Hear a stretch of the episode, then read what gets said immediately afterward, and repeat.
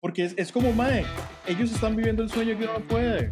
Jamás, o sea, o- ojalá los dos aprendan que no sirven para el otro y cada quien sigue con su vida, pague sus karmas y ya. Yo no soy ningún mecánico para ir a arreglar a una persona, o sea, Hola a todos, bienvenidos a Review on Air. Hoy es, estamos grabando esto un 8 de noviembre. Muy difícil grabar esto. Vean, nos ha pasado de todo, pero aquí estamos. Así que a todas las personas que nos están escuchando por Spotify o nos están viendo por YouTube, espero que tengan un like y aprecien mucho el contenido que vamos a hacer hoy. La semana antepasada dijimos que estábamos con los guapos. La semana pasada eran los mechus. Hoy estoy con las guapas. ¿Cómo están, chiquillas? ¿Cómo estás, Efra? ¿Súper bien? hola, hola. Sí, hoy fue un rato estar acá, pero lo logramos. Ustedes no saben, ustedes no saben. Este, y me dio una risa porque eh, teníamos una hora, después la pasamos para otra y ahí vamos. Y después cuando ya teníamos todo listo, algo salió mal. Siento que es, es como el, el, el espíritu, aunque ya casi viene el aguinaldo. Entonces, muy bien, muy bien. Ya casi, ya casi. Ok, rápidamente, antes de empezar a hablar, ¿cómo ha estado la semana? ¿Cómo les fue? ¿Cómo les ha ido? ¿Cómo se han sentido? Eh, ¿Cuántos camiones les han pasado por encima? Porque yo siento que noviembre, es que, digamos, octubre estuvo chill, pero noviembre agarró y fue como, tome, de todo lo que chilió en octubre, en una semana se lo voy a meter por el... Ok, ¿cómo les ha ido? Varios, varios camiones por encima, de verdad. Reconsiderando, reconsiderando decisiones de vida en este momento. Eh, todo bien, todo bien, pero sí muy cansado. Por dos, sí, demasiado trabajo. Bueno, gracias a Dios por el trabajo, pero sí, estas últimas Exacto. tres semanas puedo decir que ha sido fatal. Sí, exactamente. O sea, por hay lo- trabajito, pero sí, está muy a tope. Yo lo único que voy a decir es que ya se me mejoró el stream porque atrás llegó el dios. Él se hizo presente. Él se hizo No, presente, ya con eso podemos hablar. sea- Apenas, apenas me ve haciendo streaming, él se acomoda ahí, ya vino a bañarse. Voy a acomodarme yo para que no se, no se pierda de vista, pero sí. Tengo Ok, que el- Este, como saben, empezamos con las noticias más importantes de lo que ha estado sucediendo esta semana. Eh, ahorita, justamente, justa, justa, justamente antes de iniciar, este, el SAC AFRA anunció que termina la huelga. Después de 118 días, la huelga de actores logró llegar a un preacuerdo con este, las productoras para terminar la huelga que tienen desde hace bastante tiempo por tres años. Eso es importante, digamos, van a hacer un deal por tres años y en tres años se tienen que volver a sentar a hablar para ver qué es lo que sucede. Esta huelga ha hecho que se cambien muchas películas de fechas de estreno y todo, y ahorita lo que estaba deteniendo era la cuestión de la inteligencia artificial. Este, porque lo que querían los estudios, que siento que es una obscenidad, que era que querían que los actores fueran escaneados y ellos tener los derechos vitalicios de esas personas, incluso hasta después de muertos, poder utilizarlos sin ninguna clase de pago. ¿Qué opinan de todo lo que ha sucedido con esta la huelga y los derechos que han estado peleando los actores?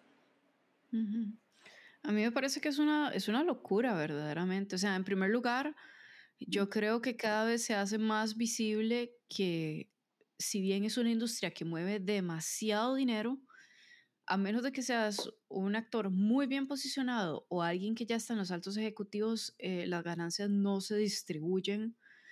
Eh, Quizás no equitativamente, porque eso es, es muy difícil que todo el mundo gane igual, pero por lo menos de una manera un poquito más balanceada. Y se ha visto mucho también en la discusión de la cantidad de trabajo que están recibiendo las personas que trabajan en los departamentos de efectos especiales. Entonces, ya por ese lado hay una disparidad increíble y ahora encima de esto, ver que de verdad hayan ejecutivos que, bueno, es que es otra mentalidad totalmente, hay que tener un nivel de Ujú. descaro que ya es casi que inhumano. Pensar que puedan, que hayan considerado capitalizar en la propiedad intelectual de las personas, aún así, después de fallecidas, o sea, me parece una locura. Estamos en muchos aspectos, y este es solo uno de ellos, siento que estamos viendo una realidad casi distópica en la falta de sensibilidad que tienen algunas personas en cuanto a cómo hacen sus negocios. O sea, me alegra que, que se haya dado la huelga, que hayan puesto un alto. Sí, creo y que hay la nana Fine se haya parado años. fuerte.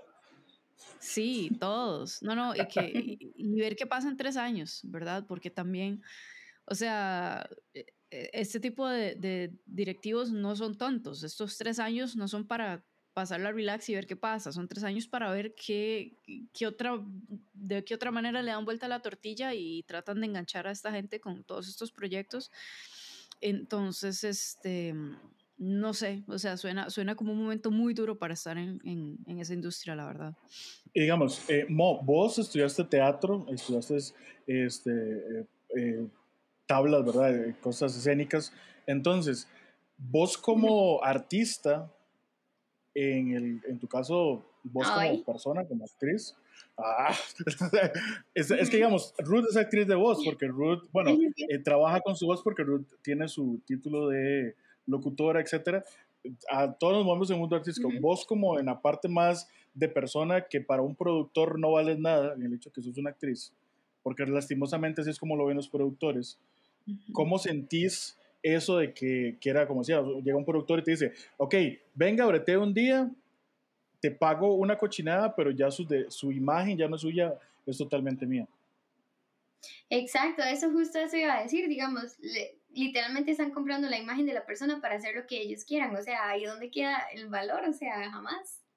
Está súper bien que hayan hecho la huelga, la verdad no estaba enterada de esto de la inteligencia eh, artificial, o sea, que lo quisieran hacer así. Indignada, o sea, totalmente indignada. Directa falta de respeto hacia la persona, hacia la familia, pues, hacia todo, o sea, ¿cómo es posible que una persona ya esté fallecida y ellos sigan utilizándolo para lo que ellos quieran? O sea, no. Todo cuesta la inteligencia. Y todo, o sea, y solo por ponerle un precio para, por darme tu imagen y ya, o sea, ¿qué se creen? La inteligencia artificial definitivamente va a venir a impactar las vidas de todos. Todo el mundo está viendo cómo capitalizar más en esa herramienta y va a ser algo inevitable, como fue inevitable en su momento comenzar a utilizar calculadoras, y utilizar Google Maps y utilizar Uber y todo lo demás. Este, pero yo siento también que con esta huelga sale a la luz un nivel de abuso que inclusive ya se estaba viendo en otras industrias desde hace mucho tiempo. Se ha discutido también mucho, por ejemplo, ahora que mencionaste que, yo tengo mi carnet de locutora y todo, con los actores de voz en los videojuegos, por ejemplo, que por lo general se les paga una cochina, luego el videojuego es un super hit y en realidad ellos no reciben ningún royalty por eso. ¿Verdad? Y, y, a, veces, eh, a veces aceptan porque es una lotería, no se sabe en realidad si el juego va a pegar o no, pero son contratos muy paupérrimos para, para los que prestan los servicios o inclusive otros casos, ¿verdad? Como el más sonado que fue lo que CD Projekt Red le pagó a Sapkowski, el escritor de The Witcher, por el derecho de los videojuegos, que fue de verdad un menudo este, y él no recibe, no recibe eh, casi que nada de ganancia por los juegos. Creo que luego se, se, renegoció algo un poco ahí como, como por buena fe, porque ya era tanto el escándalo, ¿verdad? De, de lo mucho que tuvo de fama el juego que todo el mundo pensó que de verdad el autor de los libros merecía algo y luego Netflix negoció para la serie pero no fue como desde un inicio, me explico, siempre para estas cosas buscan como en lo menos que se le pueda pagar la propiedad intelectual al escritor, al actor de voz, al actor o lo que sea, lo van a hacer. Y lo triste es ver esa falta, este, no sé, de principios, de ética al hacer negocios a, cuesta de siempre ver cómo pagan menos por los servicios. Y, es increíble porque digamos que es algo que a vos siempre te dicen, que es que eh, estudia algo que le dé de comer, y si es cierto pero por el hecho de que todas las artes son muy precarias en todo, digamos, y no importa, digamos, eh, no importa en el rubro en que usted se maneje, porque digamos que a mí me da mucha risa cuando yo, yo siempre, me, siempre me ha encantado escribir y cuando yo empecé a hacer todas las vueltas para hacer mis libros, pregunté en varias editoriales y yo decía, es que no puede ser posible, Mae. O sea, te tengo que pagar dos millones de pesos regalártelos para que lea mi, mi, mi, historia, si a usted le cuadra bien y si no también, yo pierdo ese dinero y después de cada, este, no sé, 100 colones que yo venda, ustedes se dejan más de la mitad, que fue uno de los tratos que me intentaron poner, digamos, que era, el, era un 60-40 con la editorial dejándose un 60 sobre algo que yo hice. Entonces, son esas cosas que eh, la precarización de, de, lo que vivimos los artistas, pues ya llamándose uno, ¿verdad? Este, e, es dura. Y, y, todo esto ha revelado, pero por dicha, este, Sacafra, en este caso en Estados Unidos, se puso las pilas y esperemos que alrededor del mundo pase eso. Y, y, es muy vacilón esto que decía Ruth, que la inteligencia artificial va a llegar y se va a quedar, porque no sé si vieron lo que está pasando con Bad Bunny. No. Sí, lo de la Rara vez tengo Bad Bunny en mi radar. y, Ruth, ¿hace cuánto que no piensas en Bad Bunny, Ruth? hace mucho, en realidad, hace mucho. ¿Por qué? ¿Qué, qué pasó Bunny? Resulta, Ajá. Resulta que llegan y con inteligencia artificial, ustedes que están poniendo las voces de las personas. Llegó un Mae, escribió una canción, utilizó la voz de inteligencia artificial de Bad Bunny, la grabó, la mixió y es un éxito. Y la canción es buenísima. O sea, la canción es mejor que el último disco de Bad Bunny y está hecha totalmente de inteligencia artificial.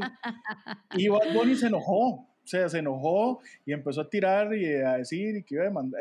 El más está bravísimo porque una canción hecha por una computadora está pegando más que las que él hizo. Wow, quiero escucharla, quiero escucharla. Ahora, te la mando porque la canción está buena y sí parece que fuera él porque eso la hicieron como una muy buena. ¿Vos sí la escuchaste, no? Sí, eso, eso es un riesgo enorme y siento que se va a volver súper cansón tener que luchar contra esas cosas. Vi otra noticia que no sé si la tenés ahí, que era este Scarlett Johansson, que de hecho también puso una demanda porque hubo como un comercial o algo así que estaba como utilizando un, una apariencia similar y un tono de voz similar al de ella para, para, promover su producto, sin el permiso de ella, ¿verdad? Y es una línea muy, muy delgada, muy gris ahora. Yo creo que más bien lo que va a surgir en algún momento va a ser toda una cartera de servicios de abogados y demás eh, especializados en buscar quienes hacen estas cosas y litigar este, este tipo de uso del AI porque se va a volver o sea, poder tomar control de, de, de, todas las veces que alguien produzca algo con AI se va a volver súper difícil. Sí. ¿Qué ibas a decir, Mo? No sé. Y Mónica, ¿qué estoy haciendo aquí? No, ¿quiénes son ustedes? ¿De qué hablan? Mónica, la planilla que tengo que correr. Vean, la otra noticia, esta me gustó y yo lo puse a la hora que, que hizo el post. Está lo bueno y lo malo. The Legend of Zelda va a tener una adaptación live action.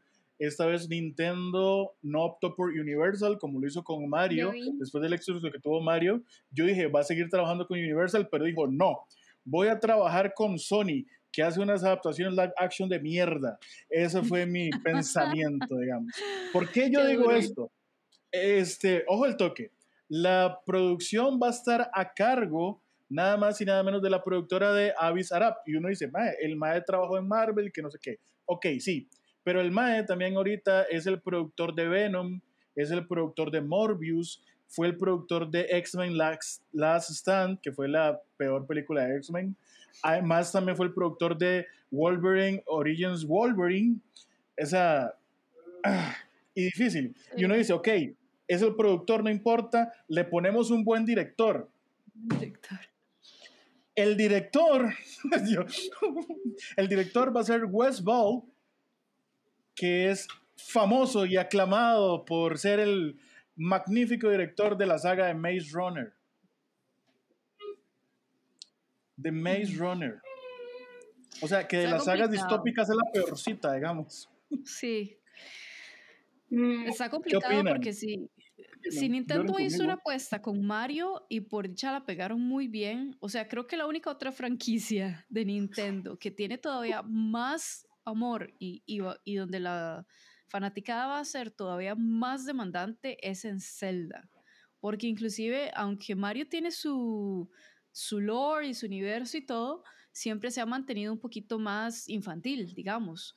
Y, y, todas las historias que amarran los diferentes juegos no son como tan profundas, ¿verdad? Pero, pero el lore que tiene Zelda, primero, eh, conecta más con una audiencia mucho más, más adulta. Que, que, Mario, ¿verdad?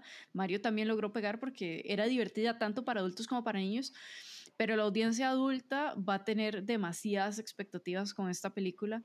No puede tener un guion soso, no puede ser tan aburrida como todas las películas que acabas de listar de este productor y este, y este director. Y tras de eso se están tirando por un live action que complica todavía todo más, porque por lo menos con Mario, al haber sido animada, había mucha libertad de, este, pues de, de realizar los diseños de manera que todavía fueran todavía más relacionados con los juegos y fueran más atractivos. poner el peso en actores encima de algo que es tan fantasioso, no sé, no sé. Está, o sea, yo no, no le tengo fe, me mantengo mucho al margen. Ojalá, por ejemplo, a mí me gustó mucho como, como terminó siendo Dungeons and Dragons, muy cargada de comedia, con buenos personajes, pero Dungeons and Dragons también tenía la ventaja de que no se apoyaba los, los, los, personajes principales de esa historia no eran personajes que ya existieran en el lore, entonces había más libertad de cómo se construían, cómo hablaban, qué hacían, cómo manejaban el humor y demás. Para Zelda no, para Zelda ya todo el mundo sabe cómo es Link, cómo es Zelda, cómo son los demás personajes y tras de eso Link ni siquiera habla. Entonces es algo que también todo el mundo se está preguntando, o sea, ¿cómo van a hacer? Ya, ya si, con, con, solo que pongan a Link a hablar, ya va a romper toda todo la configuración de personaje que la gente está acostumbrada a ver. Va a ser algo muy delicado, van a tener que pensarlo muy bien. O sea, ojalá Nintendo de, pues, de buenas directivas, a como lo hizo con Mario, pero yo me mantengo muy al margen con esta. Y eso que yo no soy hiper fan de, de Zelda, porque hay muchos juegos que todavía no he jugado. ¿Usted sí es fan de Zelda, no? No tanto. No, la verdad es que nunca lo he jugado. No. Pero Nunca he jugado Sí, es que yo necesito comprarme un Nintendo para mí, o sea, es complicado, es complicado no tener dónde jugar. Yo, yo te hubiera vendido el mío, cuando me compré el Play 5 vendí el mío en una cochinada. Me hubieses dicho, porque sí, yo quiero uno, porque me hace mucha falta jugar, me gusta mucho, pero ahorita están como muy de boom, digamos, los live actions. Y la verdad es que no tengo idea de cómo van a hacer eso, porque digamos, como dice ella, si le ponen voz, o sea, lo van a arruinar desde entrada. Entonces, vamos a ver qué. No voy a decir nada, vamos a ver qué. Vea, con, con que sea un 30% de lo que fue el live action de One Piece, estoy un poquito más tranquilo, pero no le tengo nada de fe.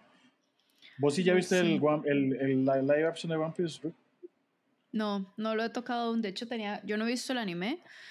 Eh, porque siento que no tengo tantas horas de vida disponibles, pero tenía ganas de ver primero el live action, porque mucha gente dice que el live action los logra enganchar a ver el anime, entonces quería experimentarlo de esa manera, eh, pero no sé, tal vez ahora fin de año. Está muy, muy, muy, muy bueno. a usted lo que le gustó es que salían más sin camisa. está muy guapo, pero no, o sea, la serie está muy buena, muy, muy, muy buena. digamos, de hecho, yo, yo, siempre... Yo sí ver el anime yo, yo siempre tuve como ese recelo de ver One Piece. Yo en mi juventud era de Naruto, digamos, no de One Piece. Entonces, yo siento que no se compartían ambos. Usted veía uno o veía el otro. Este, pero vi el live action y me gustó bastante la dinámica y empecé a ver el anime. Digamos, lo bueno es que los ocho capítulos del live action te, te comen 147 capítulos del, del, del anime, entonces me avanzas un poquito. Me gusta. me gusta. Entonces ahí, eh, como dice, dice Ruth, sea la tercera temporada y ya llego al capítulo 500. Sí, sí. sí Vamos tengo a ver. que darle la oportunidad. Pero sí sé que ese tuvo muy buena recepción del público y eh, qué dicha, la verdad. ¿Cómo cuesta a veces? Yo también ahí vi que salió la imagen de live action de de Avatar de Last Airbender, hace unos días salieron las imágenes y la verdad ese también se ve que por lo menos esta vez se van a respetar la etnia de los actores, o sea, de los personajes, se va caminando, pero esperemos que, que no sea una cáscara muy bonita sin sustancia, porque al fin y al cabo Avatar de Last Airbender, el éxito que tuvo fue que era una serie muy profunda, aunque no lo pareciera, y que enseñaba mucho en sus tonterías y y todos amamos a Ahsoka. Sí. Eso, ¿no sienten, no les deja como con un sabor de que también ya les hace falta algo nuevo? Es que yo también estoy tan cansada de los remakes, refritos, live actions. O sea, ya me hace falta ver algo, algo nuevo. Y lo único que tengo ahorita en el radar es la nueva temporada, bueno, no nueva temporada, el nuevo Castlevania, que no lo he visto. Y Netflix anunció una que se llama Blue Eye Samurai. Es animada. Ajá. Y parece ser una historia independiente, o sea, ya no es, no es ningún refrito de nada. Entonces esa también la, la, espero como para ya ver algo distinto, ¿verdad? Es que este constante reciclaje de, de, de, historias a mí me tiene un poquito cansada, la verdad. Digamos, a mí me ha gustado mucho lo que hizo Netflix con Eh, Arcane. Arcane fue increíble, muy buena. Eh, con Blade Runner también. Estuvo muy buena esa también, fue una sorpresa. Pero sí, o sea, yo concuerdo completamente y, pasa lo mismo. Si se pone a ver durante el año, es como la secuela. Eh, o sea, esta vez estrenamos So 10, eh, Rápidos y Furiosos 20, ¿verdad? Eh, Misión Imposible 7 y todos así. realmente, yo les recomiendo que cuando salga en H, bueno, cuando salga en Disney o HBO va a salir, The Creator, que hace, hace poco fue un flop en, en, taquilla, que la vayan a ver, está muy buena. Y ahorita se espera mucho de Rebel Moon, que estrena en diciembre que es la nueva de Zack Snyder también. O sea, a mí que me gusta más como la fantasía épica y todo, se nota. Pero ahora, una última noticia antes de empezar con el tema del día. ¿Ustedes vieron Grey's Anatomy? Sí. Sí. Ahí está. sí. Soy demasiado fan. Pues el actor que hacía de Derek, que es Patrick Dempsey, ayer fue escogido como el hombre más sexy del mundo. The Sex, the sex, uh, sí, sexy ahí el video, dice, no hay otro, dice, no hay otro. y, y, Ruth, y Ruth, ellos no conocen a Nanami. sí, sí, no, en realidad me, me, llama la atención que sea él porque no sé si, si han notado que generalmente el hombre más sexy del mundo que escogen cada año tiene que ver mucho con la popularidad que tiene esa persona en ese momento por cualquier programa, película en el que esté, ¿verdad? O sea, no sé, como como no sé, cuando Thor y Avengers estaban más en lo suyo, eran, eran Chris Hemsworth y, y ¿cómo se llama el otro? El de Capitán América. Eh, Evans, Chris Evans. Chris Evans, ajá. Entonces como que siempre es como por rebote, ¿verdad? Y no sé qué está haciendo Patrick Dempsey para que de repente ahora como que otra vez estuviera en el radar. Nada más eso me llama la atención. ¿Qué está haciendo, Moni? Ayer estuvo en la, en la casa de Moni, la ¿dónde está? Y no sé, o sea, yo siempre él, o sea, es que ya es un señor, ya está súper viejo y el maestro se mantiene súper bien. O sea, muy Ay, pero si tiene un año más que merecido, ese... en realidad llego a abrir Google aquí para ver qué edad tiene. No, no, sí está más mayorcito. sí, o sea, ya es. Es todo un señor y él se mantiene. Vamos a ver, yo creo, yo creo que tiene la edad de, de cierta persona que conoce muy bien. Por ahí anda. Sí, 57 años tiene. Ah, no, sí está más mayor. Sí, sí, sí, sí, sí. Está guapo, pero no sé, nada más me llama la atención que lo hayan escogido él. Creo que todos los que hemos visto Grey's Anatomy estamos de acuerdo con la elección. Grey's Anatomy, que es otra serie que no termina. Pero ok, chiquillos, el tema del día. Pongámonos serios. Vamos a despotricar en este momento. ¿Por qué? Porque escogí, este no era el tema para esta semana, pero cuando, porque iba, voy haciendo podcast con cada uno de los del equipo y cuando vi quiénes me quedaban, yo dije, tengo que aprovechar el book, porque este podcast no le tocaba a Mo, Mo le tocaba uno anterior, ese le tocaba a Lori, pero Lori está en Perú, entonces dije, esta combinación, que las dos sean tan diferentes, me sirve para lo que quiero chismear. Chiquillas, Hablemos de películas románticas. Las películas románticas que vienen y nos dicen que el amor a primera vista existe, que la princesa está esperando a que llegue el príncipe y que la salve, que usted si encuentra a alguien desmayado le puede dar un beso y esa persona revive. ¿Qué opinan o qué, en qué te ha mentido, así, que usted diga, mi experiencia personal, en qué les ha mentido, les han mentido a ustedes las películas románticas? Pero antes de eso, ¿qué tan fans son de las películas románticas en general? A mí me gustan. Eso es un que para, hacer, más rápido el paréntesis, ya que está Ruth, también se incluyen animes románticos, ¿ok? Ok. Em, sí, pero casi no he visto animes románticos, la verdad, ahora que lo pienso. Eh, pero hay películas, hay películas románticas que sí, sí me gustan. Eh, no sé, se me viene a la cabeza, por ejemplo, Crazy Rich Asians, me gustó. Em, tengo que pensar, en realidad no es como mi género favorito. Es como de vez en cuando sea algo interesante, pero así como decirte como, estoy triste, voy a sentarme con un galón de helados a ver una película romántica. No, no, no. La verdad, la verdad no. Y, domingos. no, no, pero sí me acuerdo que pasaba mucho. Yo sí soy muy fan de las películas románticas, me gustan mucho varios géneros, pero románticos sí es uno de los que me gustan. Eh, me acuerdo mucho que en el cole uno se reunía con las amigas y, o sea, típico terminaba llorando con las amigas viendo la película romántica y brotaba y toda la ilusión, pero sí, nosotros éramos de esas, del helado y esas cosas. Ok, ¿y en qué, en qué, en qué les ha mentido? ¿En qué les ha... les han mentido. Y vea, yo como, yo, porque mucha gente dice, ah, es que los hombres no ven películas románticas. Vea, les voy a decir algo. Y también metiendo otra cosa que la gente, eh, que entra dentro, en parte dentro del género. Yo siento que los hombres ven más novelas que las mujeres. Los hombres vemos más ánimos románticos que las mujeres. Porque, Eso sí es cierto. Porque es, como, Mae, ellos están viviendo el sueño que uno no puede. ¿Qué vas a decir? Eh, eso sí es cierto, al menos con los anime lo confirmo, porque una vez subí una historia en Instagram que decía que ya por fin estaba viendo este de Netflix, este My Happy Marriage, porque un montón de gente me ha dicho, vea My Happy Marriage, está muy bonito y no sé qué.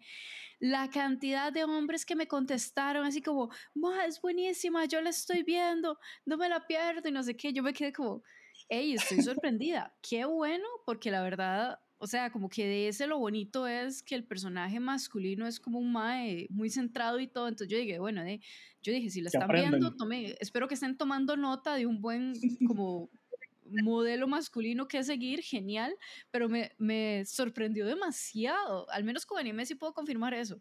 Me parece que es como un pequeño secreto de los hombres, que les gusta ver ese tipo de anime y me parece chivísima. Confirmo. A ver, con lo que usted decía, yo digo que, o sea, tiene cosas que sí y cosas que no, porque sí le venden la idea de este estereotipo de hombre y aquí felices para siempre y como toda esta fantasía que uno en algún momento tal vez llega como a anhelar y que, o sea, hay que ser realista, no existe. Así no existe. Entonces sí hay como muchas cosas a como hay otras que, que o sea, que sí son verdad y así. de hecho, a mí, sí, digamos, a, mí me pasó algo muy vacilón, porque ya, uno está viejo, o sea, ya, ya a uno le duele todo, ya uno no está para estas mierdas de que se ponga... Y este, el año pasado estaba hablando con una muchacha, y, estoy seguro que esa es la clase de madres que le encanta, que se identifica con el personaje de la huila rebelde que hace berrinche, y entonces, vea, Dios mío, qué asco fue eso. Entonces, para mí fue muy difícil porque la madre viene y me hace un berrinche por una estupidez.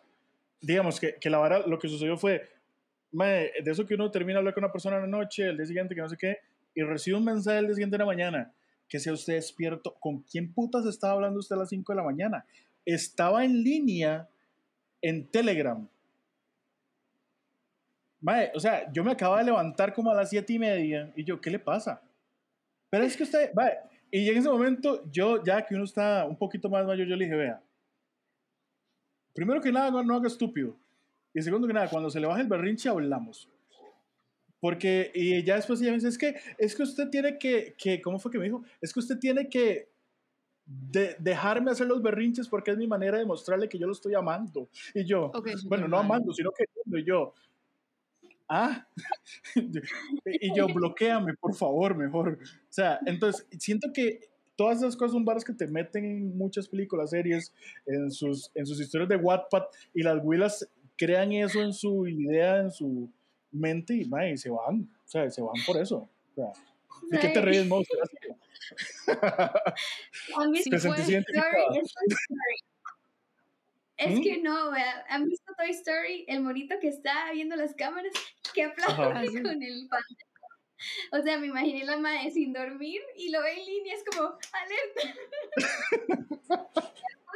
despiertas ahora viendo su chat a ver si estaba en línea o no. O sea, qué loqueras. No sé. O sea, ¿les ha pasado algo así? ¿O ustedes fueron en algún momento así? Sí, sí. Hmm. Eh, fui, sí fui. Confieso que sí fui. Sí, sí, confieso que sí. Y yo, story time, Rob, story time, dígale.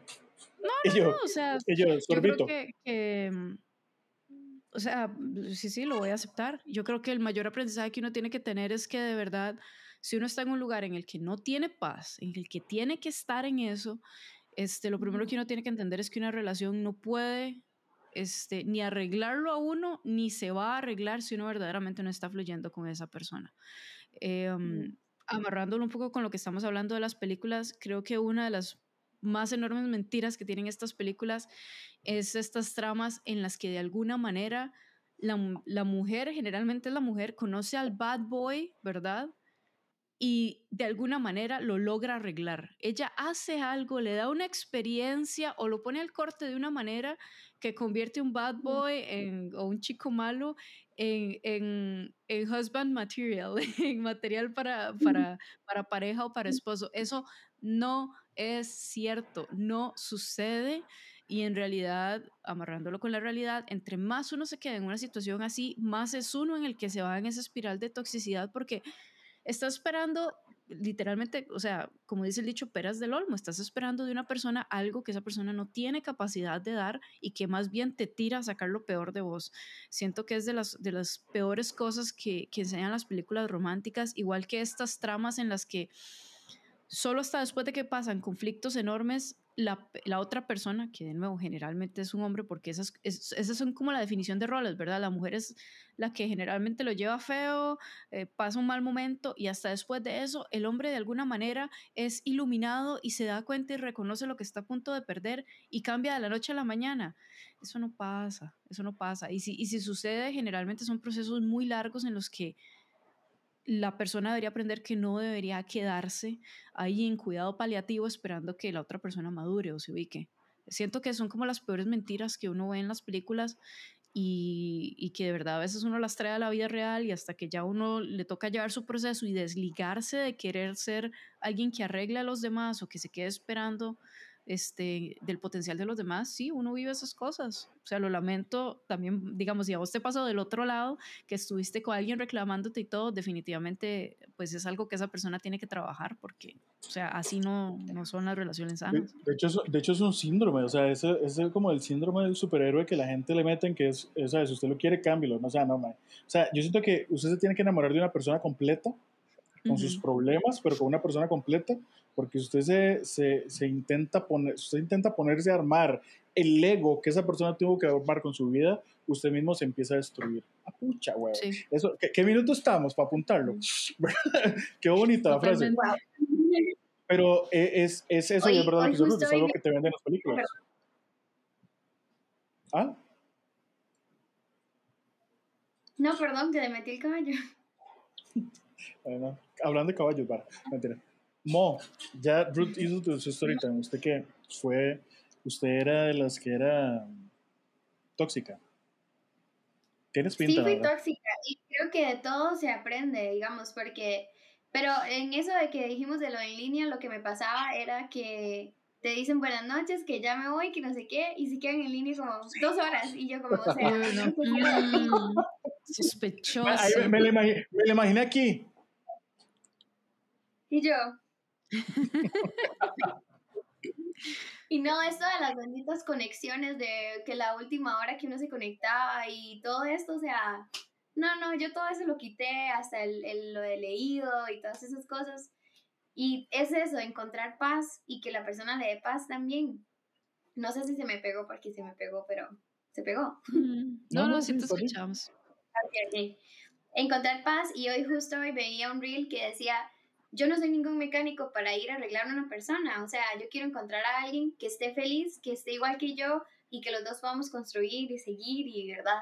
Pero sí, las películas sí nos venden como mucha, como tipo fantasía y cosas así que no van a pasar en la vida real y hay que aceptarlo, o sea, y hay que salir de esa burbujita que muchas veces uno quiere como creerse de las películas y no. Me gustan mucho las películas que no tienen un final feliz, porque digamos, no siempre va a terminar con la persona y eso siempre era como, ay, qué lindo, terminaron juntos. O sea, ahí no pasa.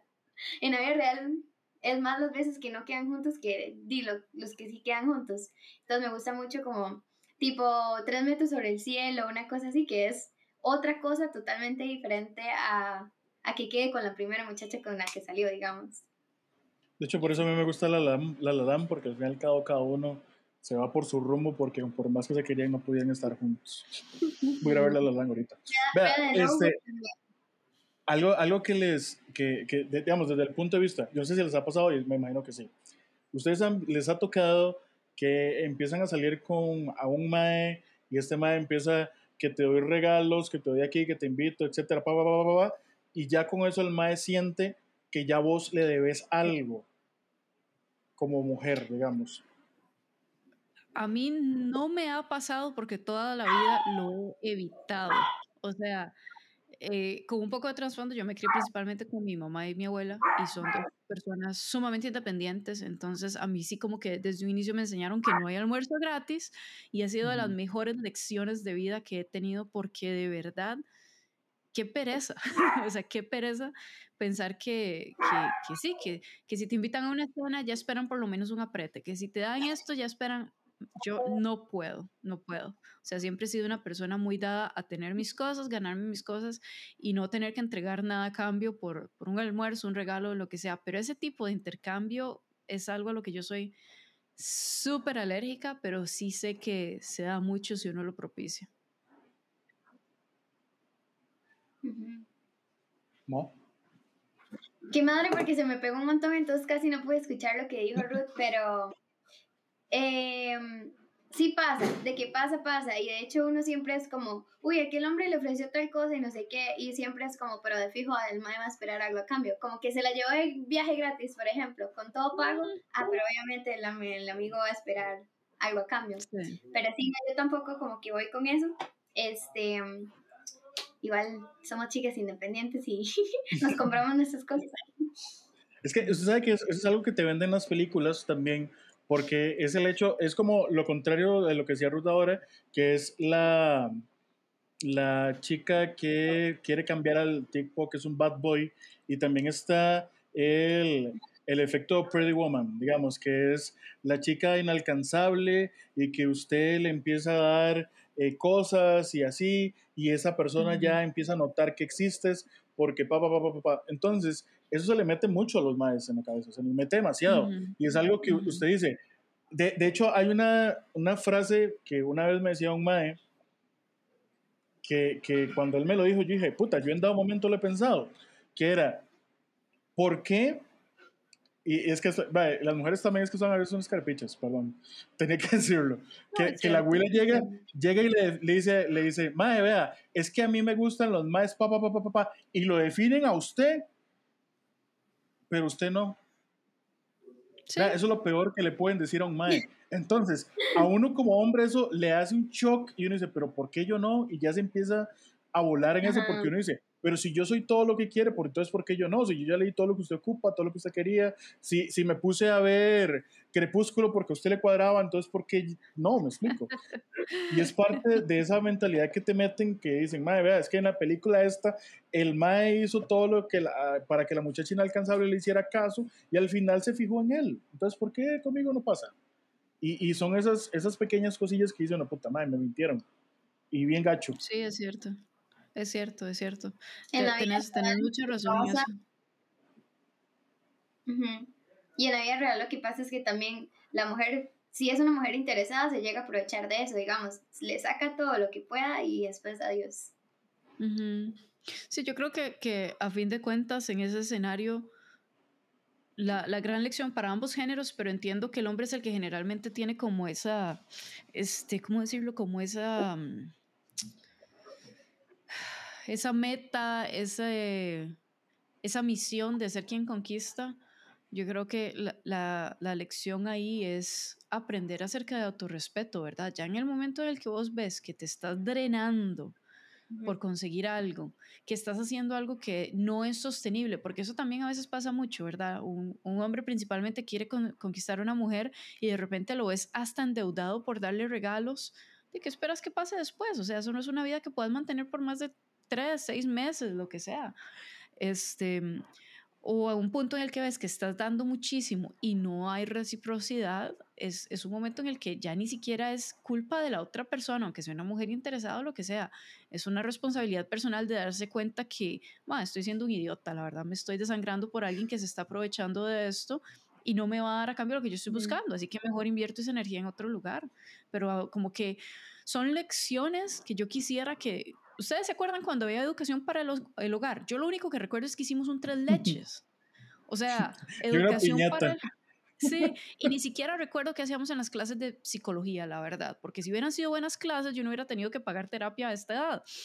Pero esas lecciones yo siento que deberían ser espacios desde la escuela para que la gente aprenda términos de autoestima, autorrespeto, cuándo sí, cuándo no, entender lo que es el, el, consentimiento, ¿verdad? Eh, reescribir esta psicología que tenemos de que el hombre siempre tiene que perseguir. Cuando una mujer dice que no es un sí disfrazado, ese tipo de cosas se deberían enseñar desde cuando estamos entrando en la adolescencia para que la gente no llegue tan rota o tan ignorante a los 20, a los 30 y a veces hasta los 40 y de ahí para adelante. Sí, Sí, o sea, yo lo que me acuerdo de, de, hogar era que nos daban, o sea, nos enseñaron a hacer una piñata que nunca la pude hacer y que como queda al fondo del colegio, nos, escapamos del aula para ir a apretar atrás.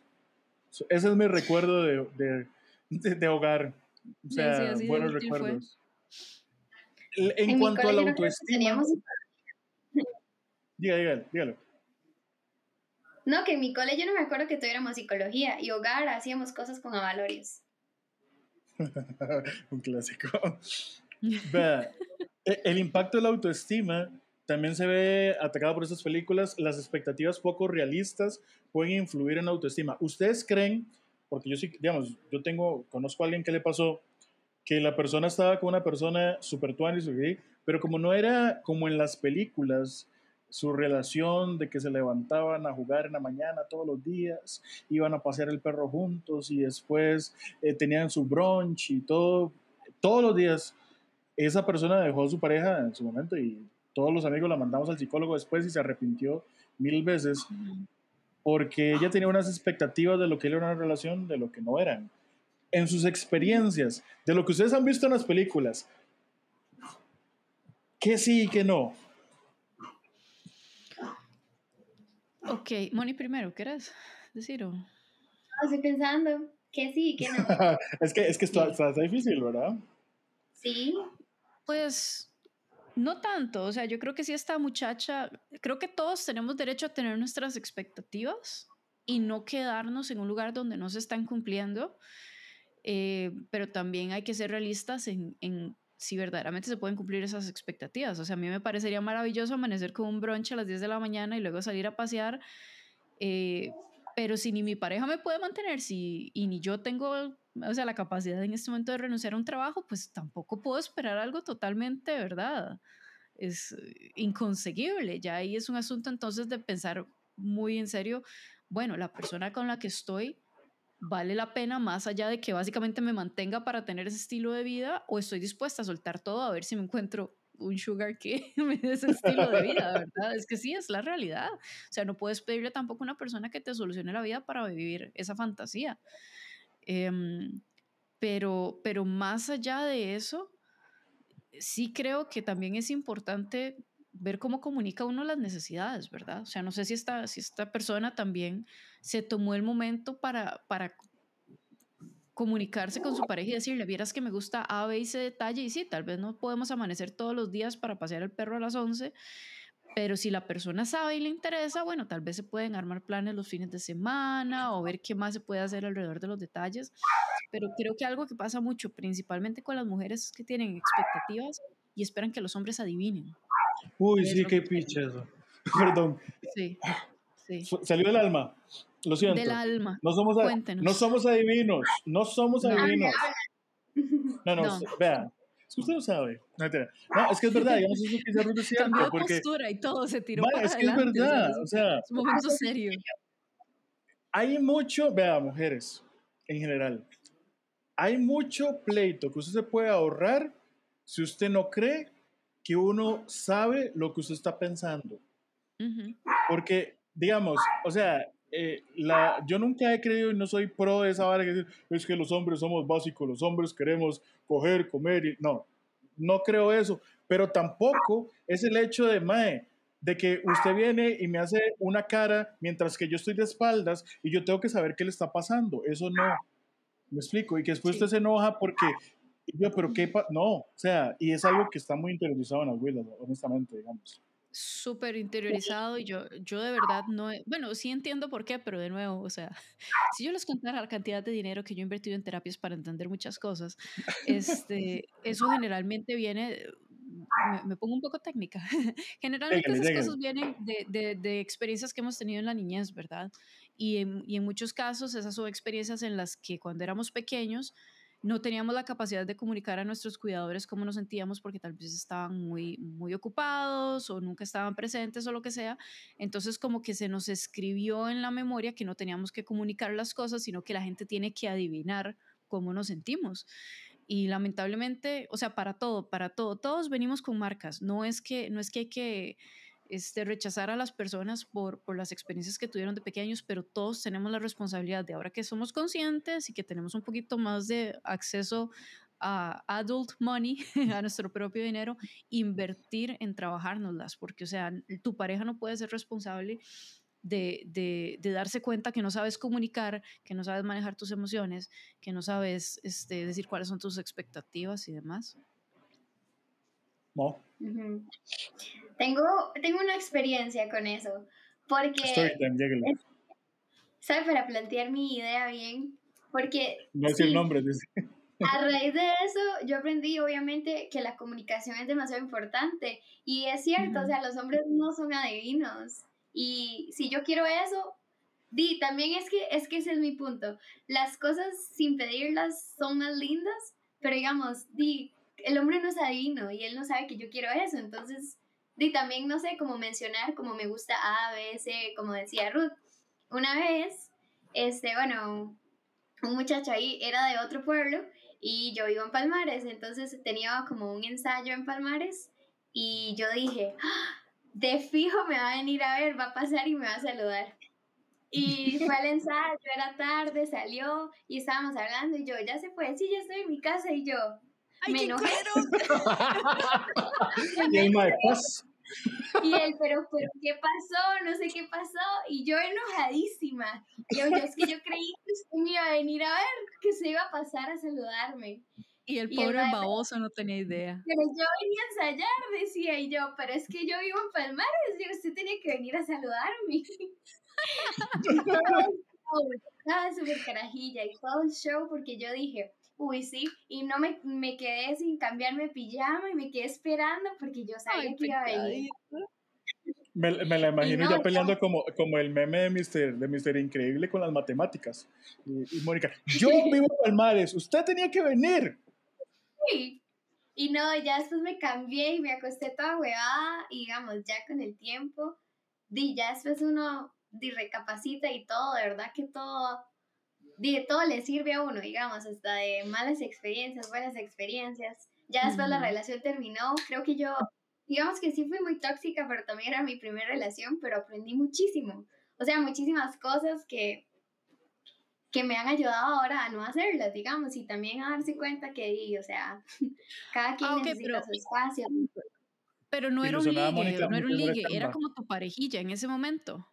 Era mi novio, sí, era mi novio. Ah, no, sí, sí, sí, va por el carajo, tenía razón de enojarse entonces. Pensé que era como alguien que ansiabas ver y no había empezado nada, pero si era tu pareja, o sea, yo, si hay que estar con uno, va a ver cómo estar con uno. Yo le dije, si yo hubiera, si hubiera sido al revés, yo hubiera pasado por su casa aunque sea a saludar o no sé, le llevo un chocolate o algo. Pero bueno, uno no puede esperar. Al, al hay que ponerle, al digamos, si era la primera relación, al MAE hay que ponerle la canción de mi primera chamba. Sí, sí, sí, sí, el pobre tal vez también estaba aprendiendo, porque, porque esa es otra, ¿verdad? También como que yo siento que a menos de que un maya venga con, con un corazón de ser muy detallista, pucha, ¿cómo cuesta que los hombres como que entrenen ese músculo? Porque la verdad es que es eso, es un músculo, como es ir a hacer ejercicio y todo, entrenar ese músculo, de tener ese detalle, de querer entregarse a una persona, eh, perdón la, la, la expresión, pero logren coger o no, sino que simplemente que le nazca, que se sienta bien con entregarse de esa manera, cuesta. No todos lo tienen, la verdad, pero no todos tienen tampoco la disposición de aprender a hacerlo solo por, por el hecho de serlo, ¿verdad? No, no de ver qué sacan a cambio de eso. Entonces, si estaban muy chiquillos y todo, entendible, pero, pero sí, digamos ya, ya a estas alturas de la vida, el estándar de uno es que esas cosas sí se sepan. Eh, ya para, ya para ir cerrando, ok, ya hablamos de que las películas nos mintieron y todo, pero yo siempre he sido, este, porque muchas de mis historias las baso en las historias de mis amigos. Entonces las modifico, les cambio un poquito de nombre aquí, pa, pa, pa, y se hace una historia. ¿Qué historia tienen ustedes con algún ex que sería una excelente película romántica de esas que terminan mal? ¿Sabe, cuál película me trigueré a mí? Así fuerte. Ni siquiera la he visto, pero solo con ver los trailers. Estas que se llaman After. Ah, sí, man. After algo, After Forever, no sé qué. Yo digo, nunca voy a ver una de ellas porque sé que siento que van a resumir como tres años de mi vida. Porque es exactamente lo mismo. Se conocen, es explosivo al inicio. Todo el mundo le dice a la madre que no, que es mala idea, pero la madre sigue ahí de bruta, se pelean, siguen su vida, el mal la busca. Ella, sería como ver flashbacks de Vietnam y lo que más me preocupa es que sé que esa franquicia tiene una fanaticada enorme y la gente todavía va a ir a ver la que viene a ver si esa gente termina junta y es como, mae, no, usted ya se comió al menos seis horas en las que vio que esa gente no se hace bien. ¿Por qué sigue esperando que terminen juntos? O sea, son de esas películas que yo digo deberían ser baneables por el hecho de que maleducan a la gente con cómo deberían ser las expectativas de las relaciones. O sea, Ruth, estás diciendo, leo entre líneas, tu, uno de tus exparejas fue como una relación de after. Te robaron la historia. para lo que he visto en el trailer, deberían de pagarme derechos. Sí. Sí, sí, sí. Qué duro. Durísimo, durísimo. No se lo deseo a nadie, la verdad. Y lo que me preocupa es eso, que yo veo que un montón de gente es como, ay, ojalá ya ahora sí en esta cinta queden juntos. Jamás, o sea, ojalá los dos aprendan que no sirven para el otro y cada quien siga con su vida pague sus karmas y ya. Pero, o sea, esas. Esas, yo veo los trailers de eso y yo digo, ma, yo, o sea. Yo vi la primera porque por trabajo, tuve que ir a verla. ¿Y qué? Toxiquísima. Sí, sí. Uy, súper mal. mal en todos los sentidos. Digamos que es como para que usted vaya con un psicólogo y la psicóloga vaya diciendo check, check, check, check. Eso es todo lo que no tienes que hacer.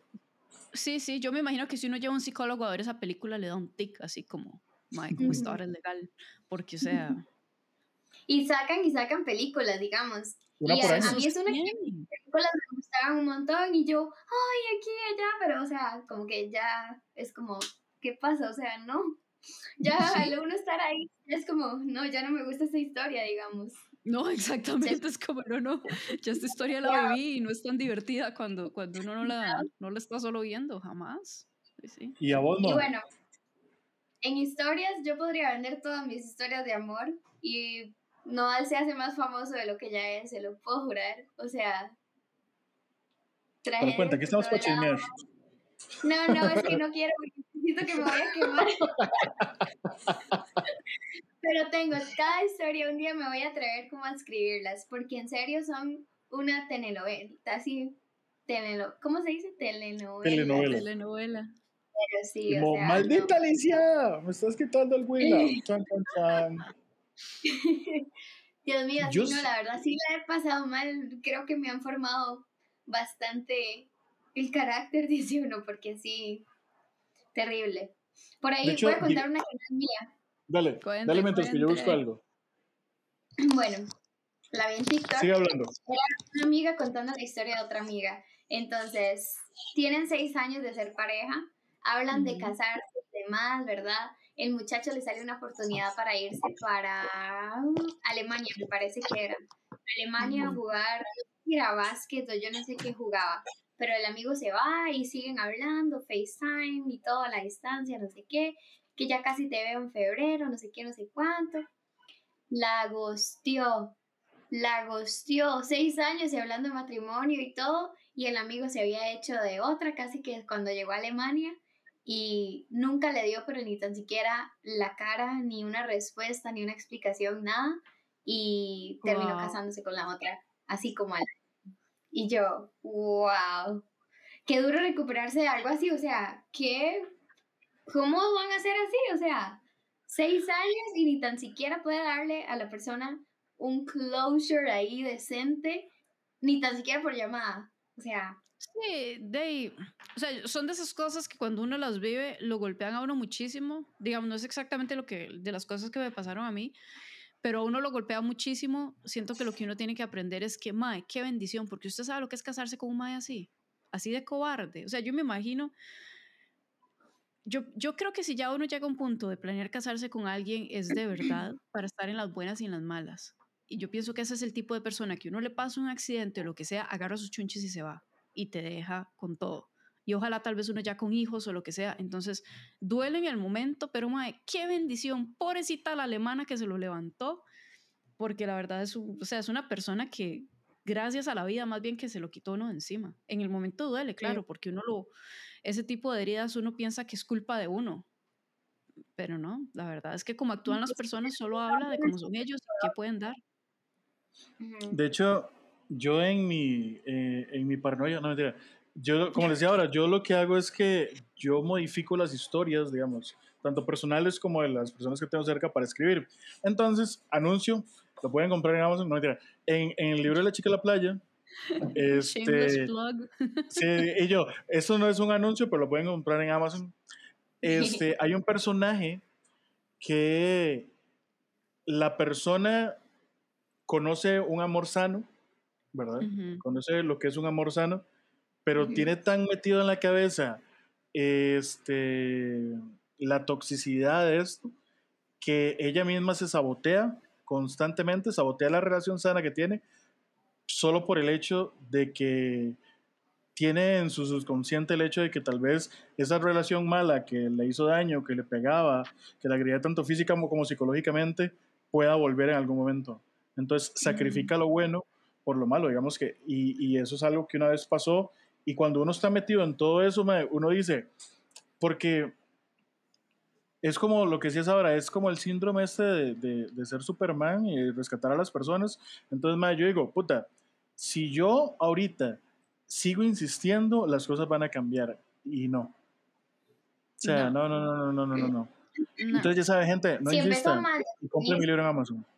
Sí, no insistan. Eso que quiero leer esa historia porque eso que vos decís es súper, súper cierto. O sea, después de salir de una, de una relación muy dura, uno queda con esa sensación de, ok, ahora estoy conociendo a una buena persona, pero ¿será cierto o está pretendiendo? O sea, uno queda con un, un estrés postraumático tan serio, de verdad, no es por sonar dramático ni nada, es que de verdad pasa. Y a menos de que uno activamente trabaje eso, para soltarlo y reescribir como eh, psicológicamente cómo está uno dispuesto a reaccionar, esas cosas con un afectar con un futuras. Sabes que ahora que teníamos la lista de cosas que queríamos hablar de las películas, eso es algo que es súper súper cierto, lo de comunicación y conflictos. Son pocas las películas románticas en las que uno ve que se pelean y luego hay un espacio para hablar de lo que fue el, el pleito de arreglarlo. Seguro porque obviamente es algo tal vez aburrido de escribir, generalmente lo que pasa es como un pleito enorme, algún clímax en el que por alguna razón casi se pierden y luego se arreglan y ya. Y nunca hablaron de por qué, ajá, nunca hablaron de por qué se pelearon, qué les molestó, eh, cómo no volver a, a, caer en esas situaciones, sino que simplemente me di cuenta que te amo, todo está olvidado y las relaciones no son así. ¿Sabes cuál es la única serie que... Otra vez haya conflicto. La única serie que yo he visto que trata eso y lo trata de una manera bastante respetable, eh, la de Tu Amor, escenas de un matrimonio de Oscar Isaac. Ay, no la he visto. Véala. Ah, ¿y, tengo que? Por la trama. Por la trama. Es, es, una serie que él tiene con Jessica Chastain. Es increíble porque, digamos, trata sobre diferentes procesos en el matrimonio, pero, mae, los maes tienen pleitos que usted dice, ma, ese pleito de verdad y lo puede tener mi vecino, y lo puede tener, lo pudo haber tenido mi papá y lo voy a tener yo si algún día alguien me quiere. ¿Me explico? Son pleitos duros, pero súper bien actuados y sí tiene como esa parte. Escenas de un matrimonio en HBO, muy buena. Hay que verlo. Hay que verlo. Entonces, chiquillos, ya para cerrar, eh, un último consejo para las personas que son fanáticas a las series amorosas y después nos vamos.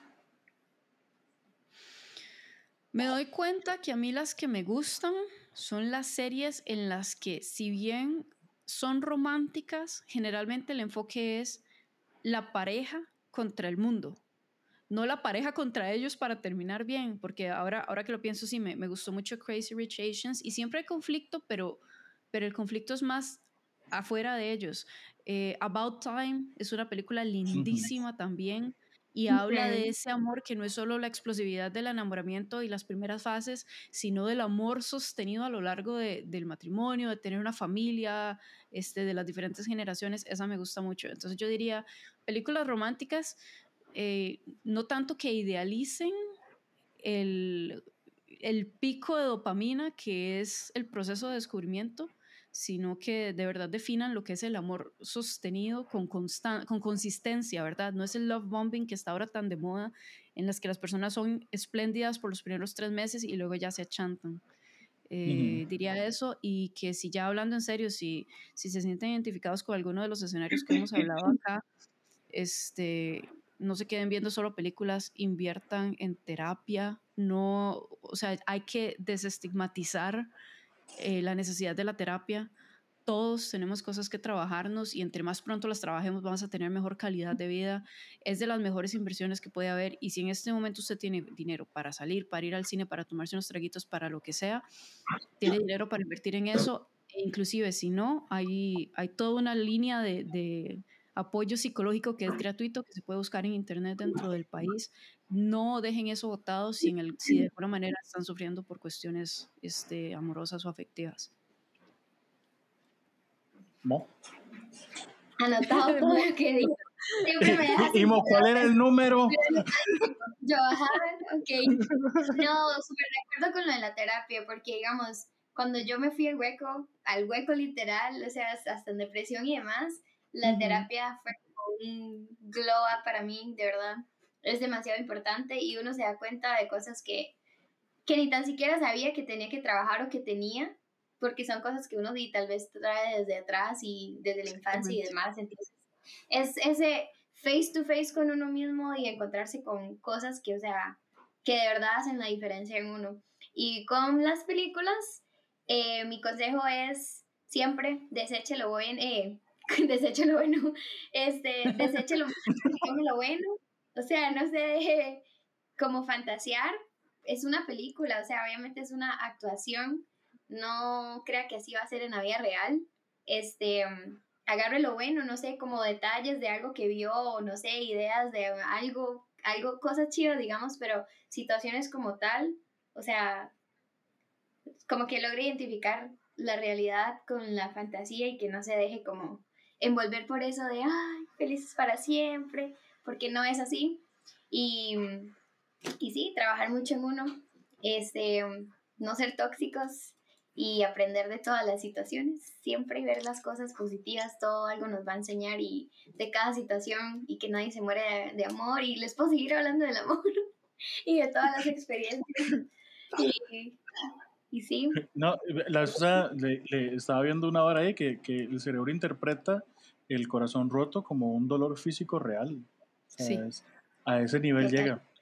Entonces, mae, un paracetamol y a seguir adelante. Nos vemos, nos escuchamos la próxima semana este, con otros de los chicos y muchas gracias por escucharnos y por vernos y nos van a ver en YouTube. Muchas gracias. Gracias. Chao, que estén bien. Bye.